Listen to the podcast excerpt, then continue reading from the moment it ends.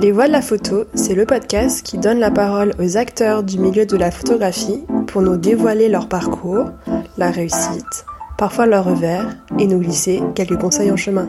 Bonjour à toutes et à tous, je suis Marine Lefort et vous écoutez Les Voix de la photo. Donc aujourd'hui, je suis avec Agnès Vergès. Bonjour. Bonjour Marine. Donc euh, vous avez eu de nombreuses euh, expériences professionnelles dans les médias et la photographie depuis 20 ans. Donc vous avez été euh, éditrice déléguée de Elle et Paris Match, collaboratrice de l'agence Gamma et vous avez développé une activité de valorisation du fonds photographique de Paris Match basée sur l'organisation d'expositions et de ventes aux enchères. En 2019, vous avez fondé votre agence Bring It to Light, BITL, pour accompagner des projets culturels et photographiques. Petite précision, nous avons enregistré cet entretien à côté d'un parc. J'espère que le bruit de fond des enfants qui jouent ne gênera pas l'écoute de cet épisode. Pour commencer, pourriez-vous vous présenter en quelques mots? Oui, alors euh, je vous raconte un petit peu mon, parcours euh, depuis, euh, depuis l'enfance. Je crois que c'est comme ça que vous posez la question en général. je suis née à Besançon. J'ai fait une grande partie de mes études à Besançon, dans l'est de la France, des études relativement classiques avec assez tôt un goût pour la photographie néanmoins, euh, puisque je me suis mis à photographier avec un appareil argentique euh, assez tôt, de manière euh, tout, à fait, tout, tout, à fait débutante, mais j'ai fait des petits stages dans la photographie, j'ai appris à photographier à côté d'un photographe avec qui j'ai fait plusieurs stages. J'ai tiré et développé mes photos dans ma salle de bain avec un agrandisseur assez tôt au moment de l'adolescence. Et, et j'ai commencé euh, mes études supérieures à Besançon euh, dans la communication et le marketing. Et puis je suis ensuite euh, partie à Paris faire d'abord une école de photographie et de cinéma pendant un an. cette école, c'est l'ESRA, qui existe encore, École supérieure de réalisation audiovisuelle. J'ai passé un an là-bas pour étudier la photographie, l'histoire de la photographie et un peu la technique de la photographie. Et puis après cette année d'études euh, à l'ESRA, euh, je, me suis réorientée à nouveau vers la communication. J'ai passé le concours du CELSA, donc euh, l'école de communication de la Sorbonne, où j'ai fini mes études donc en communication, marketing, information, etc. Voilà, donc des études relativement classiques avec euh, des passages réguliers euh, de la communication à la photographie et c'est un peu à l'image de tout mon parcours, que ce soit euh, dans mes études ou dans ma vie professionnelle. J'ai un peu navigué entre ces, ces deux domaines en permanence. quel est le premier emploi que vous avez pu trouver ou le premier stage Alors, le premier emploi, j'ai travaillé dans les études marketing. Euh, quand j'étais au CELSA, euh, en fait, on avait pas mal de professionnels qui venaient euh, nous raconter ce qu'ils faisaient, et notamment quelqu'un qui est venu nous présenter un cabinet d'études marketing qui avait pour vocation de faire des études de prospective sociologique. Ça paraît un peu prétentieux, mais c'était passionnant qui s'appelle le CCA International, qui fait partie du groupe Avas. Et la personne qui m'avait présenté ça m'avait paru totalement euh, inspirant et passionnant. Et donc, je me souviens de l'avoir sauté dessus à la fin du cours en disant Je vais travailler chez vous. Et il se trouve que ça a marché. Et donc, j'ai commencé par, j'ai commencé par ça. Et j'ai passé cinq années au CCA International à faire des études qualitatives, quantitatives euh, sur beaucoup de sujets différents qui allaient de l'automobile jusqu'à l'édition et jusqu'à la presse. J'ai travaillé, donc je fais pas mal d'études sur la presse magazine et c'est ça qui m'a mené en deuxième expérience au sein du groupe euh, Hachette euh, où je me suis là rapprochée des métiers de l'édition et de la presse.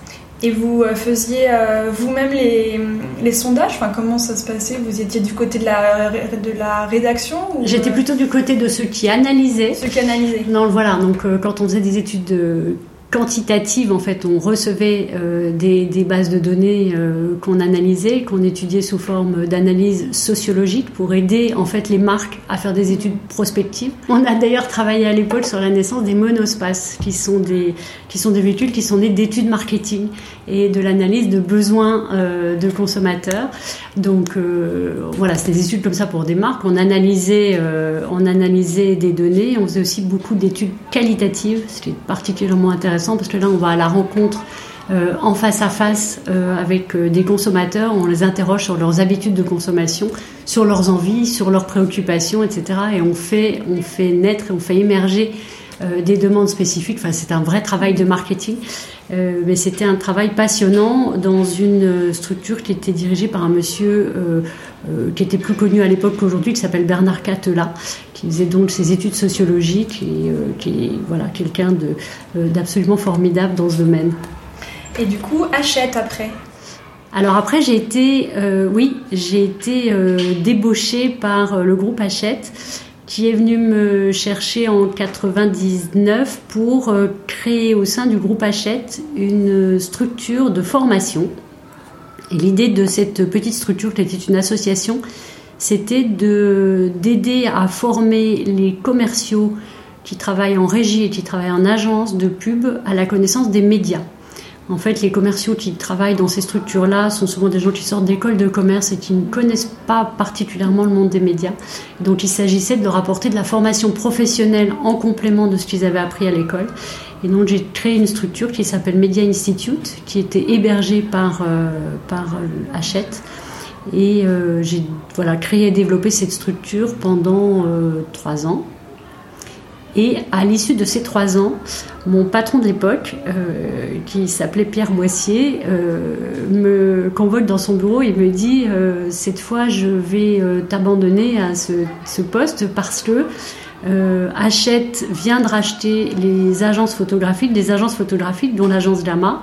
Et j'ai été nommée pour prendre la présidence des agences. Et c'est là que j'ai dit, mais en fait, si vous partez dans les agences, il faut partir avec moi parce que c'est ma passion.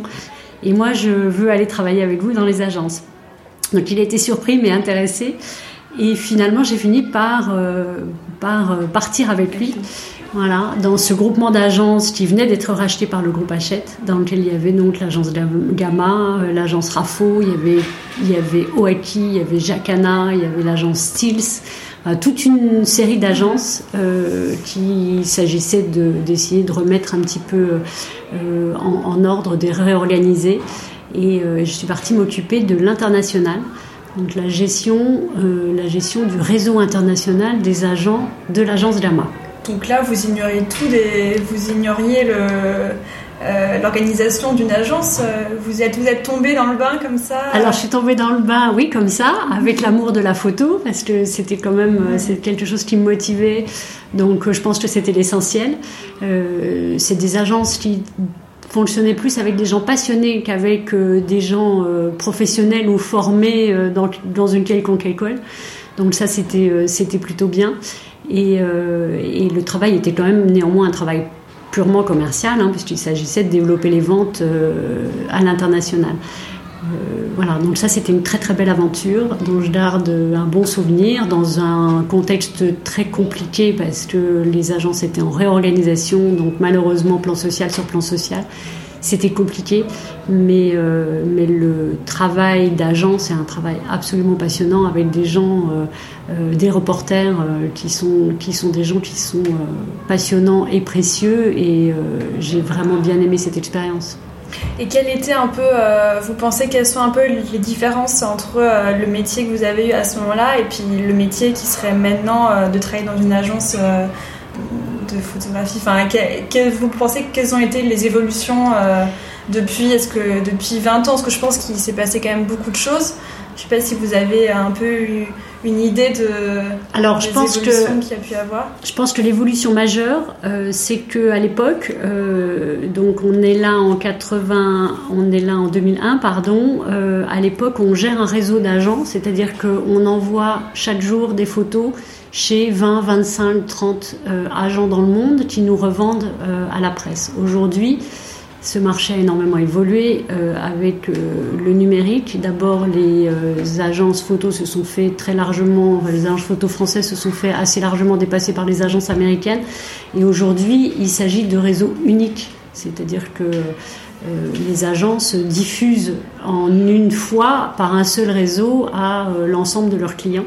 Et donc, euh, il n'y a plus euh, cet imbroglio euh, d'agences, de sous-agents, d'agents locaux, etc. Donc, ça s'est beaucoup simplifié grâce au numérique. Et en fait, moi, quand j'étais dans les agences, on en était au tout début du numérique. Et dans les agences, à l'époque où j'y étais, on travaillait encore, malheureusement, parce que c'est bien ce qui, a, ce qui a fait que les agences se retrouvent en difficulté, on travaillait encore avec des tirages, des vrais tirages.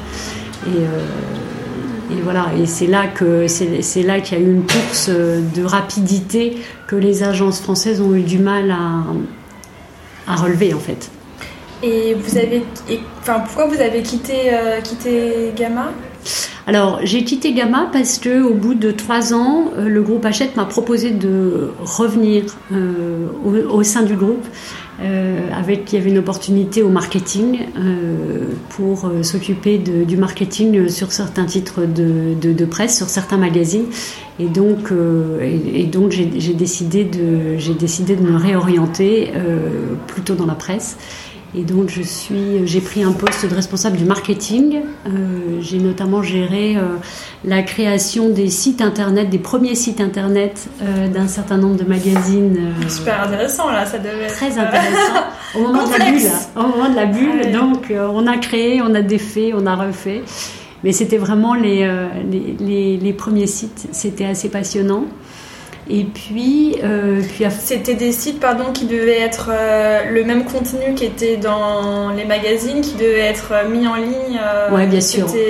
À l'époque, on était beaucoup sur la mise en ligne de ce qui se passait dans le magazine, bien sûr, et on était beaucoup sur des sites qui étaient encore des sites vitrines. Euh, donc, euh, on, pouvait lire en, liseuse. Enfin, c'était quel était un peu le au début. Non, non. En fait, c'était des sites, c'était des sites vitrines qui reprenaient euh, les rubriques du magazine, qui reprenaient, qui repackageaient une partie des contenus. Euh, voilà, et puis on en était au tout début de la création de communautés, donc euh, euh, vaguement il y avait des forums, vaguement il y avait des blogs, enfin on a l'impression de parler d'un temps que les moins de 20 ans ne peuvent pas connaître, mais c'est un peu ça, c'est un peu ça, c'était les balbutiements. mais bon voilà, c'était le début, c'était assez, c'était assez sympa à faire. Et, et donc moi j'intervenais à l'époque donc avec une vision marketing en conseil auprès des différentes, des différentes différentes rédactions euh, sur la gestion de leur site et puis sur leurs études marketing à nouveau en général pour euh, gérer leurs évolutions éditoriales. Et donc, euh, grâce à cette expérience-là, petit à petit, je suis rentrée dans des rédactions et je suis devenue éditrice, de, éditrice adjointe d'un certain nombre de magazines, puisque là, j'ai été éditrice pendant pas loin de dix ans. Et donc j'ai fait le tour euh, de presque tout, je crois, les titres du groupe euh, Hachette, des plus petits aux plus gros, en de, enfin de auto, Automoto à Elle à table, en passant par le magazine Parents, et j'ai fini par euh, le magazine Elle, sur lequel j'ai passé 4 ou 5 ans, je crois, et enfin par Paris Match. et quel est le métier d'éditeur pour ceux qui ne savent pas voilà. C'est une bonne question. Le métier d'éditeur, être éditeur d'un magazine, c'est en quelque sorte diriger euh, un magazine pour tout ce qui n'est pas éditorial. Alors ça paraît un peu paradoxal, mais en général, euh, en tout cas jusqu'à maintenant, ça change un peu aujourd'hui. Les magazines, les grands magazines comme Elle et Paris Match étaient gérés par deux têtes. En tout cas, c'était la vision de Hachette et c'était euh, une structure intéressante. Euh, un directeur de la rédaction qui gérait les journalistes et qui était responsable du contenu, et un éditeur euh, qui était responsable du compte d'exploitation du magazine c'est-à-dire responsable de toutes les sources de revenus, donc la publicité et la diffusion, la vente au numéro et les abonnements, et puis responsable de euh, toutes les, sources de coûts, c'est-à-dire euh, le marketing, la communication, la fabrication, l'achat du papier, euh, la gestion, etc. Donc en fait, c'était le travail de l'éditeur qui était un travail de, sorte de direction générale sans la main sur le contenu euh, le seul endroit sur lequel le directeur de la rédaction et l'éditeur se retrouvent, c'est sur la couverture, qui est euh, ce qui fait euh, la synthèse entre l'éditorial et le marketing, c'est la couverture, et c'est là en général qu'un éditeur et un directeur de rédaction se parlent le plus. Et du coup, Paris Match, vous avez juste abordé le nom. Est-ce que vous pouvez dire un petit peu plus ce que vous avez fait alors, Paris Match, belle aventure, euh, grand magazine. Et donc, euh, à Paris Match, j'ai passé, euh, j'ai passé 7 ans, je crois. donc à m'occuper de, à m'occuper de la direction du titre en direction adjointe avec un éditeur, avec plusieurs éditeurs d'ailleurs de suite, et sur lequel bah, voilà, on a géré le titre, l'évolution éditoriale du titre pendant quelques années. Et puis moi, pour ce qui me concerne particulièrement, avec un, euh, un goût particulier pour tout ce qui touchait à la photo. Ça tombe bien parce que mhm. c'est euh, c'est quand même l'ADN l'ADN du titre et dont je me suis beaucoup euh, occupée, préoccupée de, de, de photos et, et, souciée de tout ce qui se passait sur ce sujet-là. du staff de photographes parce que Paris Match est un des derniers magazines en France à avoir un vrai staff de photographes salariés. Ah, et donc à l'époque où je suis arrivée, de mémoire, il y avait encore 10 ou 12 photographes salariés. Et donc, euh, voilà, c'est intéressant euh, parce que c'était devenu au fur et à mesure une spécificité en fait du journal euh, que d'avoir un vrai staff et donc d'être capable de travailler à la fois avec des photographes salariés permanents, avec des pigistes permanents, avec des pigistes ponctuels, avec des correspondants dans le monde, donc énormément de photographes, dont, dont des photographes à demeure. Euh, est-ce qu'on pourrait revenir un petit peu plus en détail sur euh, le fond photographique euh, de Paris Match sur lequel vous avez travaillé? Alors, le fond photographique de Paris Match, c'est une petite merveille, c'est une petite pépite. et je m'en suis aperçue quand j'ai donc été éditrice de Paris Match.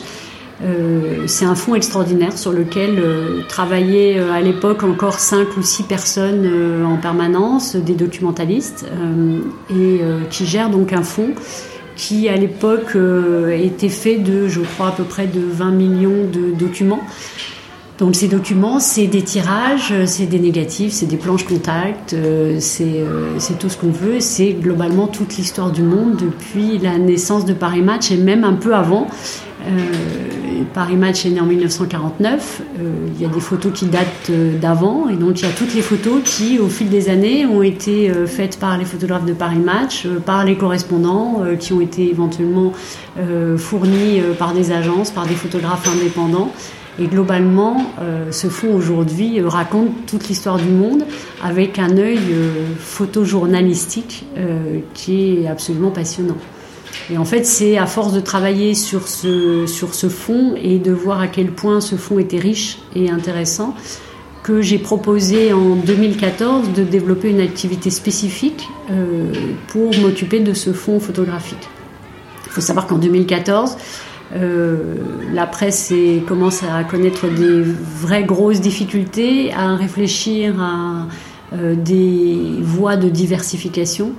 Et donc là, euh, tous les éditeurs euh, du groupe, euh, avec la direction générale, réfléchissent à des tas de choses à faire pour stretcher les marques, pour aller chercher des nouveaux business avec les marques. Et donc, à ce moment-là, avec l'éditeur avec lequel je travaillais à l'époque, qui est Edouard Main, qu'on travaillait tous les deux sur le titre Paris Match avec le même la même envie et la même passion, on s'est dit mais en fait avant d'aller euh, chercher des diversifications euh, euh, un peu folles, pourquoi ne pas s'occuper de ce fonds photographique et chercher à développer une activité autour du fonds photographique de Paris Match.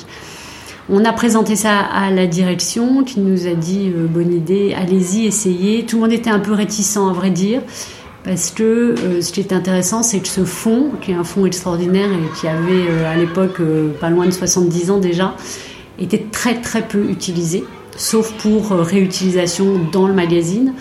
Et, donc, quand on a dit on va aller s'occuper, essayer de valoriser, de montrer ce fonds et de trouver un modèle économique autour de ce fonds, il y avait beaucoup de réticences, notamment sur, des, sur le plan juridique, etc.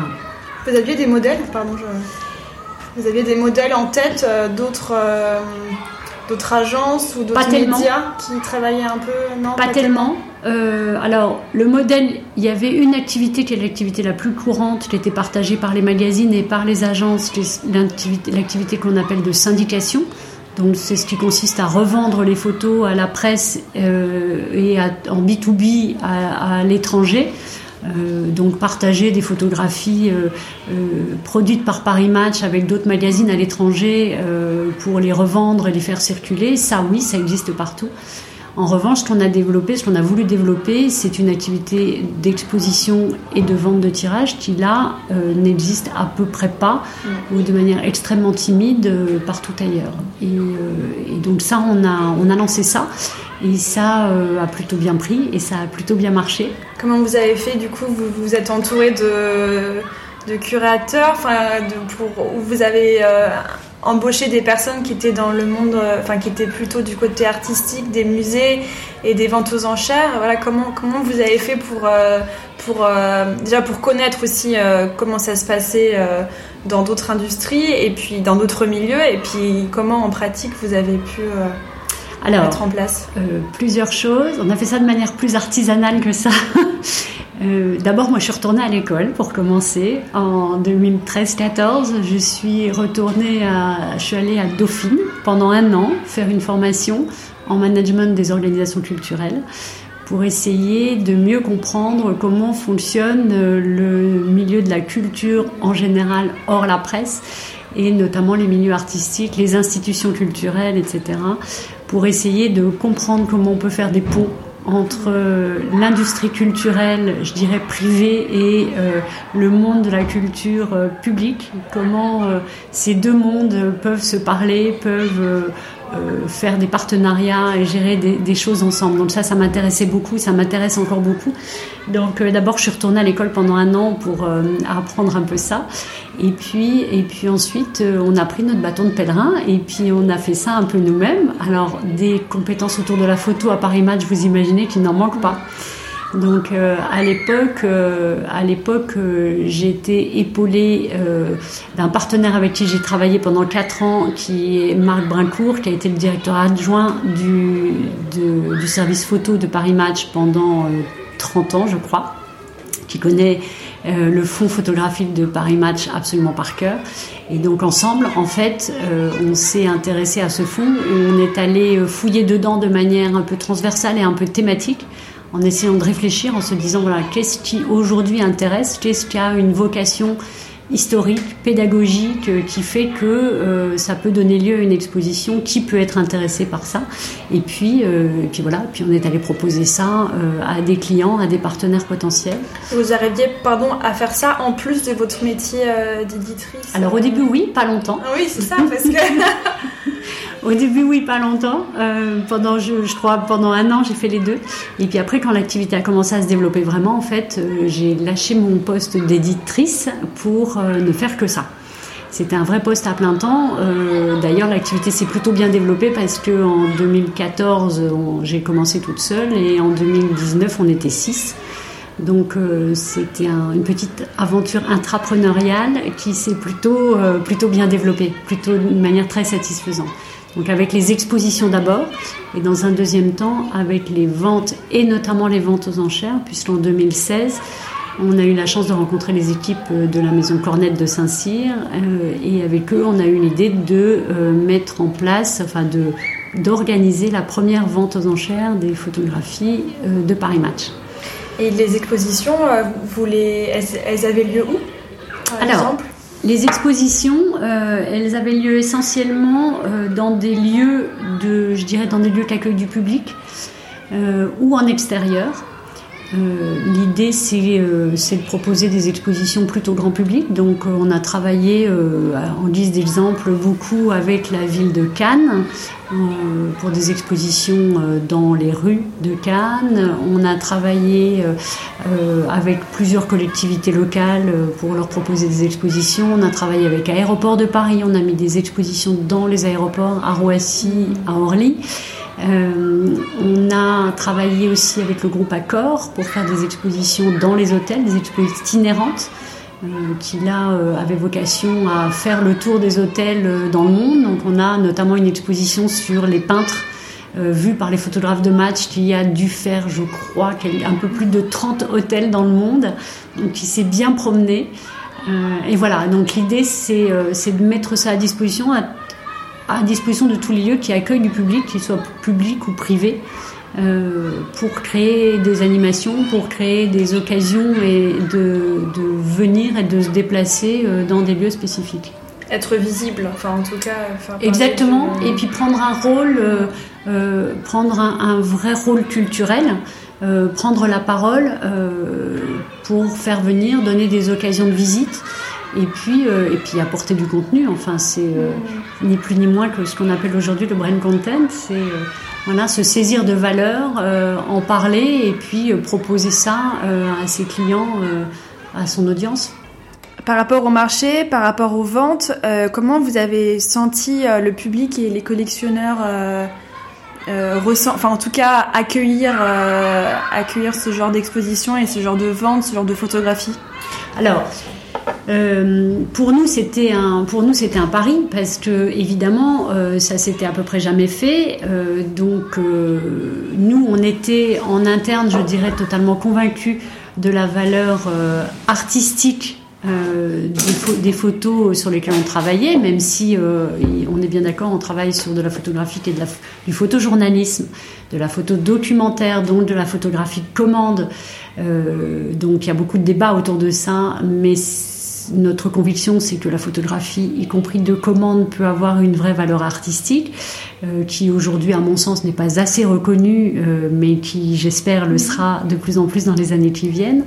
Euh, et donc, la question était effectivement de savoir si les collectionneurs allaient s'intéresser à cette photographie-là, dans quelle mesure, à quel niveau de prix, et qui d'autre que des collectionneurs pourraient s'intéresser à ce type de photos. La conclusion qu'on en tire, c'est que a posteriori, euh, c'est que euh, les collectionneurs sont venus euh, acheter des photographies auxquelles ils n'avaient pas accès jusqu'ici, même si on est sur des photographes qui n'ont pas beaucoup de cotes encore euh, enfin qui n'ont pas des codes très élevés, voire qui sont pas connus du tout. Euh, mais cette photo intéresse euh, une partie des collectionneurs et cette photo intéresse aussi beaucoup d'autres gens qui ne sont pas forcément collectionneurs aujourd'hui, qui sont ceux qui s'intéressent à l'histoire, qui sont ceux qui ont une attache particulière à la marque qui leur vend ces photographies, donc en l'occurrence à Paris Match à l'époque, et de tous ces gens qui ont un vrai attachement à l'histoire et qui en achetant une photo s'intéressent enfin, s'achète un morceau d'histoire. Et je pense qu'on touche aussi par ces ventes, euh, donc ce créneau particulier des ventes, euh, on touche aussi euh, des, des, accédants à la collection, c'est-à-dire des gens qui rentrent sur le marché de l'art par l'intermédiaire de la photographie, parce que c'est un médium extrêmement accessible et financièrement et en termes de compréhension et de type et de type d'art. Et donc je pense qu'on va aussi chercher une clientèle nouvelle euh, qui arrive sur le marché de l'art euh, par la photographie. Et euh, au niveau des tirages, du coup, les, vous aviez sous quelle forme vous aviez les, photographies? Sous forme de, donc négatif ou alors sous forme numérique Enfin, comment on passe d'un fond photographique à une vente aux enchères? Est-ce que parce que dans la photographie de presse, la notion de numéroté euh, édition unique, etc. C'est plutôt le vocabulaire du marché de l'art, de la photographie. Donc, euh, euh, comment, enfin, comment vous avez fait pour donner aussi une, une légitimité économique pour qu'il soit visible dans un, marché de l'art, la photographie qui a ses codes, qui a ses, qui a ses règles Alors, dans, effectivement, dans un fonds photographique comme celui de Match, il y a de tout. Euh, c'est-à-dire qu'il y a des négatifs, il y a des planches contact, on disait, il y a des tirages, il y a des tirages anciens, il y a des tirages nouveaux, il y a des tirages de presse. Euh, donc ceux qui ont été très manipulés, très tamponnés, euh, voire sur lesquels on a, on a tiré des traits au, crayon rouge pour recadrer, etc. donc tout ça, ça existe de manière très disparate. Euh, et le tirage de presse est quelque chose de très particulier parce qu'effectivement, il est souvent très manipulé, souvent en mauvais état. Et euh, tous les photographes qui, pendant 70 euh, ans, ont travaillé pour les magazines comme Paris Match et pour Paris Match, n'avaient pas de vocation à faire de l'art ni à vendre leurs photos sur le marché de l'art, n'ont pas eu de démarche particulière en matière de tirage. C'est pour ça, vous le disiez, ces tirages en plus ne sont pas numérotés, etc. Donc euh, l'idée, c'est que pour pouvoir faire rentrer cette photographie sur le marché de l'art, il euh, il faut créer des collections et il faut accompagner les possesseurs de fonds, enfin les propriétaires de fonds, dans une stratégie d'exploitation de ces fonds et de dire voilà effectivement à partir du négatif euh, on va créer une série de tirages et on va se donner euh, des règles euh, sur le, les éditions qu'on va créer des éditions limitées. En tout cas, moi, c'est mon créneau et c'est là-dedans qu'on est parti avec Paris Match et avec les autres titres derrière. Donc voilà, on va créer une édition limitée parce qu'on souhaite que ces tirages soient des tirages d'art pour certains. Certains tirages ne méritent pas, ne méritent pas, entre guillemets, en tout cas, n'ont pas mm. vocation à aller sur le marché de l'art. Mais pour ceux qui peuvent y aller, on crée des éditions, on crée des collections de tirages qui sont des tirages d'art qu'on limite. Alors, en France, la règle, c'est 30 exemplaires. Donc, euh, dont on décide de les limiter, par exemple en 30 exemplaires, euh, tout format confondu, euh, éventuellement avec euh, différents formats. Et puis, le propriétaire du fonds s'engage à ne, pas, ne jamais tirer plus de 30 exemplaires de, de ces tirages-là. À partir du moment où on ajoute une notion de rareté sur un tirage, effectivement, c'est là qu'il commence à prendre de la valeur. Euh, après, c'est une question de crédibilité et de, euh, de légitimité de, de, la marque et du certificat qui va être euh, donné avec la photo. Et c'est comme ça qu'on peut euh, prétendre à entrer sur le marché de l'art. Et les photographes, quand ils sont dans le fond, ils, du coup, ils, ils, vous, ils, vous donnent, ils vous donnent aussi le, le droit d'exploitation sur leur photographie, enfin, sur, sur leur photographie, ou est-ce qu'il y a aussi une euh, une, somme qui doit des ayants, enfin des droits qui doivent leur être euh, alors là, j'ai pas de réponse. Il n'y a pas une réponse parce que dans un fonds photographique aussi riche que celui dont on parle, euh, sans trahir de secret, il y a, enfin, tout existe. C'est-à-dire que euh, un, magazine comme Paris Match est propriétaire de certains fonds, euh, mais est aussi juste mandaté pour représenter d'autres fonds. Donc il y a des photographes qui ont vendu leurs fonds, il y a des photographes qui sont rémunérés quand on utilise leurs photos. Enfin, tout est imaginable. C'est-à-dire que l'idée, c'est de toute façon euh, de, développer toutes ces exploitations dans le plus grand respect euh, des photographes, euh, donc avec leur accord, en valorisant leurs fonds et en essayant de faire en sorte que ces photographes accèdent à une cote sur le marché de l'art euh, et pas en surexploitant leur, euh, leur fonds d'une manière ou d'une autre, d'une manière industrielle, je dirais. Donc l'idée, c'est bien de les valoriser, de discuter avec eux, de se mettre d'accord avec ce qu'ils souhaitent faire de leurs fonds et de les accompagner. Après, euh, sur le plan purement juridique, tous les, tous les cas existent. pourquoi avoir fondé BITL Je ne sais pas si vous dites BITL ou Bringing to Light. Alors, moi je dis Beatle. Ah, pardon, Vital. Euh, donc voilà, enfin, euh, pourquoi euh, est-ce que est-ce que ça a été une vous vous sentiez pas coincé, mais en tout cas vous aviez envie de, de faire d'autres choses avec Paris Match, avec d'autres acteurs. Peut-être que c'est Paris Match qui vous ont proposé d'être d'être à votre compte et de continuer à travailler. Enfin, un, petit peu pourquoi pourquoi avoir pourquoi s'être lancé euh, à créer son agence? Alors c'est le, le, grand saut. Euh, pour, pour, plusieurs raisons. Euh, la, la, première raison, c'est celle que vous évoquiez, c'est-à-dire qu'à un moment donné, euh, ce sentiment de se sentir un peu à l'étroit. Euh, pourquoi? Parce que bah, d'abord 20 ans euh, dans un même groupe, euh, c'est bien, c'est bien et, et c'est bien de, de changer d'horizon à un moment donné. Et puis surtout, au bout de au bout de cinq ans, quand j'ai effectivement constaté que cette activité s'était bien développée, qu'il y avait une demande, qu'il y avait des opportunités de développer euh, toutes ces activités autour de fonds photographiques, euh, je me suis dit que c'était quand même dommage de ne le faire qu'avec un seul fonds et que l'idée euh, serait sans doute encore meilleure d'aller continuer à de poursuivre à développer, de développer pardon, cette activité avec, avec plusieurs fonds voire avec de multiples fonds, de manière à pouvoir créer des événements, des expositions, des ventes thématiques en allant chercher le meilleur là où il est. Euh, en, fonction de, en fonction des thématiques. Donc en fait, euh, j'ai décidé en 2019 de créer Beetle, qui veut dire donc bring it to light sur l'idée de mettre en lumière des fonds photographiques. Et la vocation donc de mon agence, c'est d'accompagner des propriétaires de fonds, euh, de les conseiller dans l'exploitation de leurs fonds et de chercher des modèles économiques pour exploiter des fonds de photographie documentaire. Euh, donc vous avez commencé par, euh, enfin commencé, euh, les premiers, les premières expériences ont été faites chez, chez Paris Match, Paris Match, pardon. Quels ont été un peu les autres, les autres projets, les autres, les autres clients que vous avez pu avoir? Alors. D'abord, quand je quand j'ai monté mon agence, la première chose que j'ai fait, c'est de faire le tour de toutes les agences euh, et de tous les fonds et de tous les gens avec qui j'avais euh, envie de travailler euh, pour savoir que leur fonds m'intéressait. donc j'ai j'ai notamment euh, rencontré, donc j'ai commencé par rencontrer des agences, dont l'agence euh, Gamma Rafo Keystone, avec qui je travaille beaucoup aujourd'hui, euh, et qui était très intéressée par des nouvelles activités pour exploiter leurs fonds de ce genre-là. mais j'ai aussi vu l'agence SIPA, mais j'ai aussi vu, enfin, avec, qui je, suis en lien aujourd'hui, et Starface, et Getty, et l'AFP, et, et voilà. Et, donc des agences d'une part, mais aussi euh, des magazines.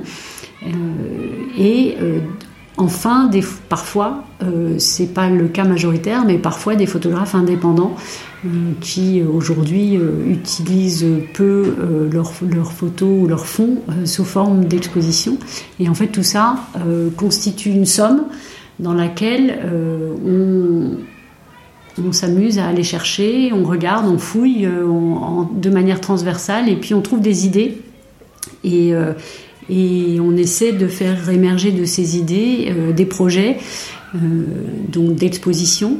Les expositions, on les développe grosso modo avec trois types de partenaires. les marques, donc on, met, on, propose aux marques de fabriquer pour elles, de, leur mettre à disposition des expositions ou on propose aux marques d'être sponsor d'expositions qu'on organise. Euh, donc ça, c'est les marques, les collectivités locales, sur lesquelles il y a une vraie demande euh, d'exposition à faire circuler dans les, dans les villes.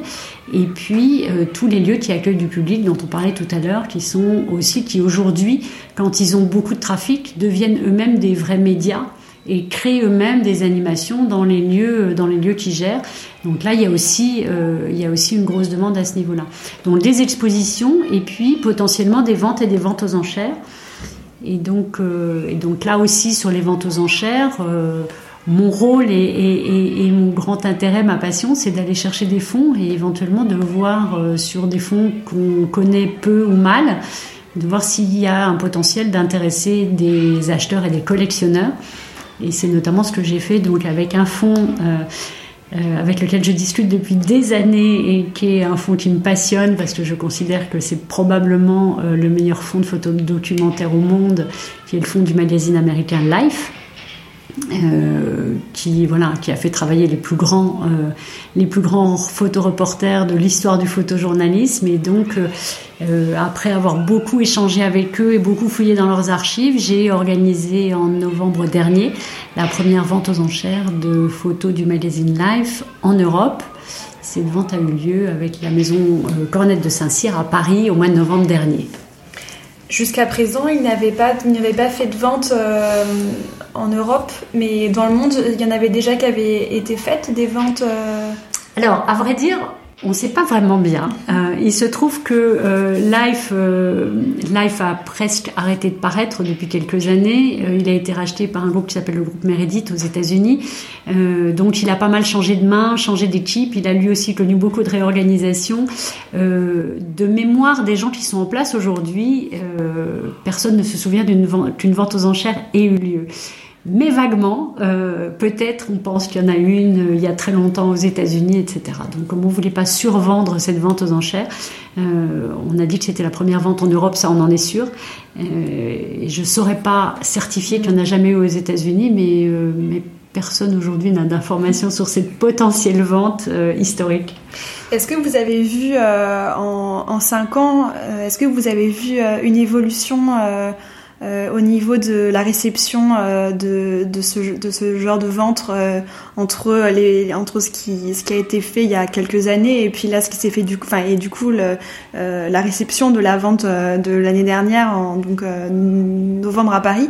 Est-ce que vous avez pu voir une évolution au niveau de au niveau des acheteurs? Alors je ne sais pas vous dire. Alors, je ne vais pas avoir une réponse précise sur ce sujet-là. Euh, pourquoi? Parce qu'il s'agit d'une vente aux enchères et que dans les ventes aux enchères, les noms des, les noms, les identités des acheteurs sont confidentiels. Donc, j'ai vaguement une idée des profils, mais je ne sais pas exactement qui nous achète euh, les photos. Euh, ce que je peux dire en revanche, c'est que quand les sélections sont belles, quand la vente a quelque chose de rare euh, d'exceptionnel et d'événementiel, les ventes se passent bien. Euh, ce qui a été le cas de Life et ce qui a été le cas des premières ventes de, Paris Match. Et donc, ça veut dire, j'ose espérer, que ça veut dire en tout cas que le photoreportage a vraiment aujourd'hui sa place sur le marché de l'art.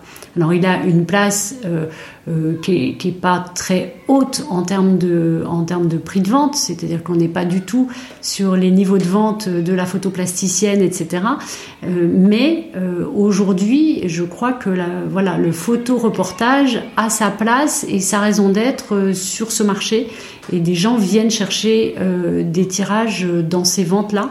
Donc oui, ça a évolué parce qu'on est un peu rassuré sur la valeur de ces photos-là, et je pense qu'on est sur une tendance positive. Euh, donc ça c'est très, euh, ça c'est très intéressant, très optimiste et très rassurant. Est-ce que vous voyez aussi euh, auprès de, jeunes photographes ou en tout cas de, de, photographes cette réflexion sur avoir une, donner une seconde vie Je suis pas sûre, et je suis pas sûre que ce serait une bonne chose. C'est-à-dire que je pense que pour qu'une une photo de photoreportage soit une bonne photo, il faut qu'il y ait de l'émotion.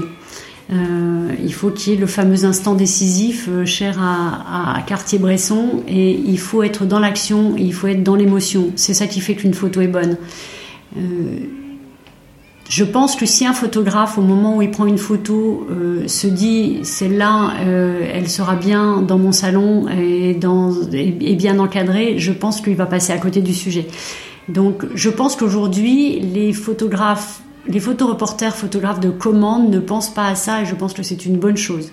Par contre, euh, ce qui évolue beaucoup, c'est qu'ils font beaucoup plus attention à leurs photos une fois qu'elles sont faites. Euh, moi, je me souviens que quand je travaillais chez Gamma, euh, donc dans les années 2000, les photographes jetaient leurs photos, c'est-à-dire celles qui n'étaient pas choisies partaient à la poubelle.